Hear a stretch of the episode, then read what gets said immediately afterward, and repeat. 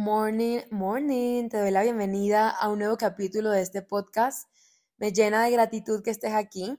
El día de hoy no voy a hacer esta intro muy larga, solo voy a ir muy concreto a decirles que el audio que van a escuchar a continuación es un pedacito, como un byte literalmente de nueve minutos de uno de los programas. Fue grabado completamente en vivo y completamente sin planearlo en una de mis consultorías uno a uno con una clienta. Por eso tal vez van a escuchar que el audio no está tan perfecto porque no tenía un micrófono, es simplemente un audio de Zoom. Claramente mi clienta sabe que estoy subiendo este audio y obviamente no le importa. Entonces, bienvenidos, se van a gozar por completo este byte Claramente no es a la profundidad como lo, como lo podríamos trabajar en un programa, como lo trabajaríamos en un programa o como lo tratamos ese día en consultoría, porque estos son solamente nueve minutos, pero estoy segura y no tengo la más mínima duda de que va a ser súper transformador y súper de alto impacto que abras tu corazón para recibir esta información y que te dispongas por fin a confiar.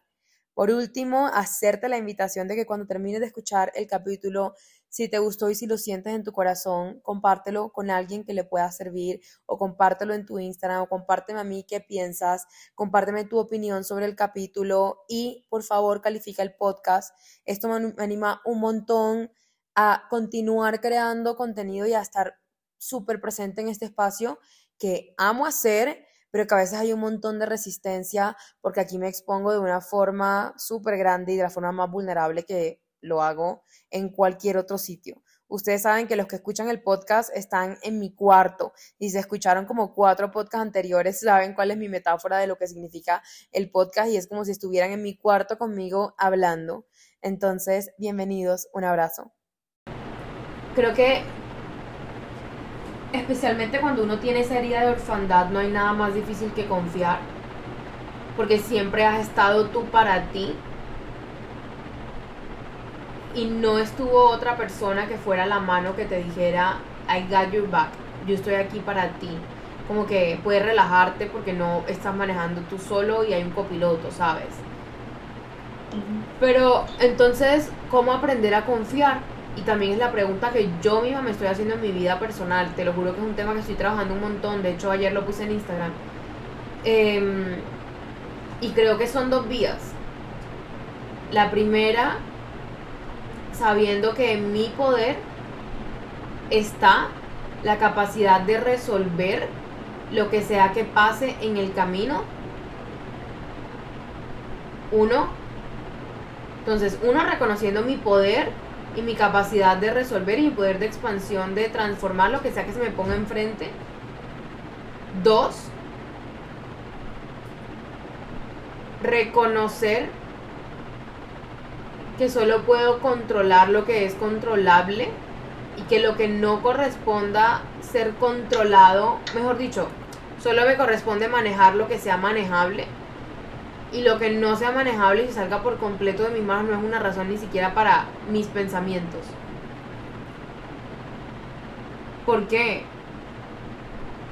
Porque aun si lo pienso 10 millones de veces no lo puedo manejar y no puedo hacer nada al respecto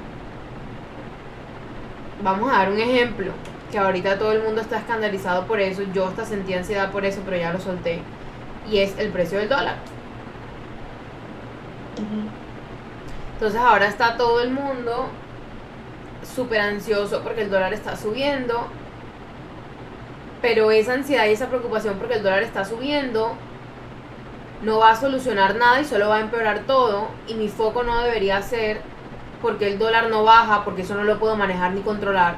Mi foco tiene que ser cómo puedo crear más abundancia, porque eso es lo que está en mi control. Eso es lo que puedo manejar.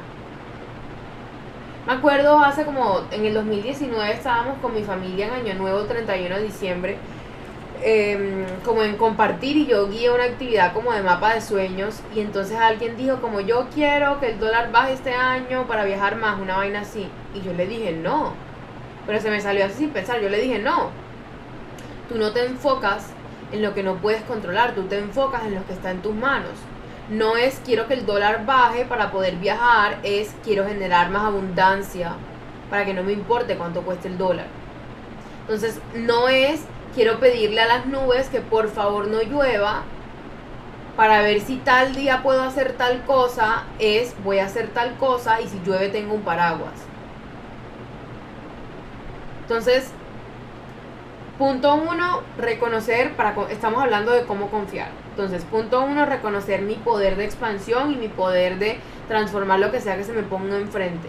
Entonces, ahí está mi soberanía. Mi soberanía está en lo que yo puedo hacer. Mi soberanía está en lo que yo puedo decidir. Ese es el punto uno.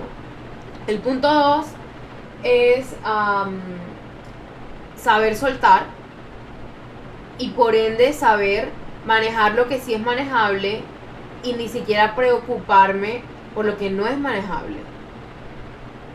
O sea, ni siquiera pensar en eso. Y el punto 3 es, yo diría que el más importante, y es reconocer que tú, mi male, tú eres la divinidad manifestada a través de ti. ¿Qué eres tú? Eres la hija de la divinidad. Y además de ser la hija de la divinidad, eres la divinidad misma, porque eres la divinidad manifestada a través de ti. Entonces cuando yo reconozco esto, yo me acuerdo que a mí no me toca ocuparme de resolver el mundo entero. A mí me toca hacer mi parte. Me toca hacer mi 1%. El 99% restante la divinidad lo está obrando y manejando para mí.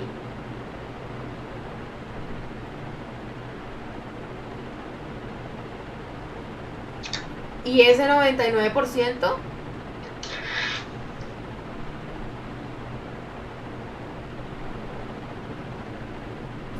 no está en mis manos. Me corresponde recibirlo. Pero lo que pasa cuando no confiamos es que si yo no confío, yo no recibo. Porque para tú confiar, para tú recibir, perdón, tienes que confiar.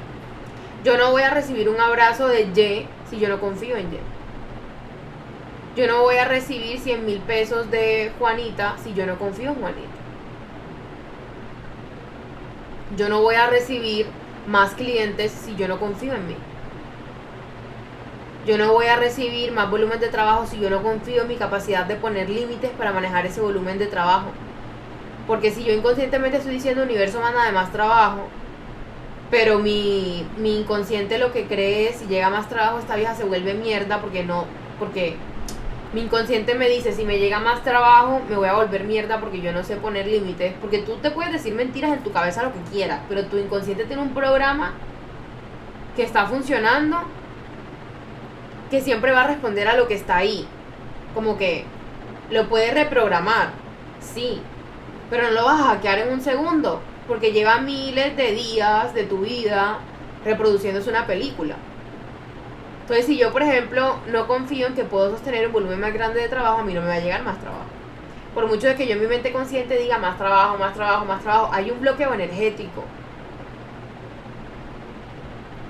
Entonces, cuando yo me acuerdo que yo soy la divinidad manifestada a través de mí, yo me puedo abrir a confiar. Porque reconozco que el peso del mundo entero no está solo en mis manos. Reconozco que a mí me corresponde un 1% y que el 99% restante me será dado y me doy el permiso de dar pasos en la incertidumbre.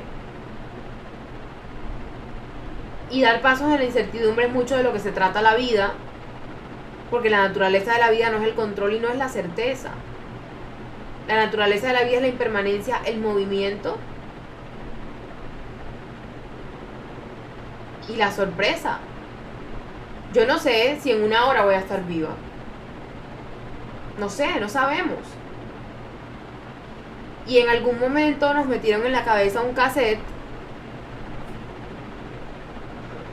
que decía, vamos a jugar a controlarlo todo y vamos a jugar a que todo sea certero y en ese momento nos desconectamos un montón de nosotros y nos desconectamos un montón del gozo y la alegría de vivir porque muy seguramente cuando todo es certero y cuando no hay algo como que, que que me dé miedo o que sea inesperado o lo que sea, muy seguramente me estoy quedando en el mismo lugar y en los mismos tres metros que conozco.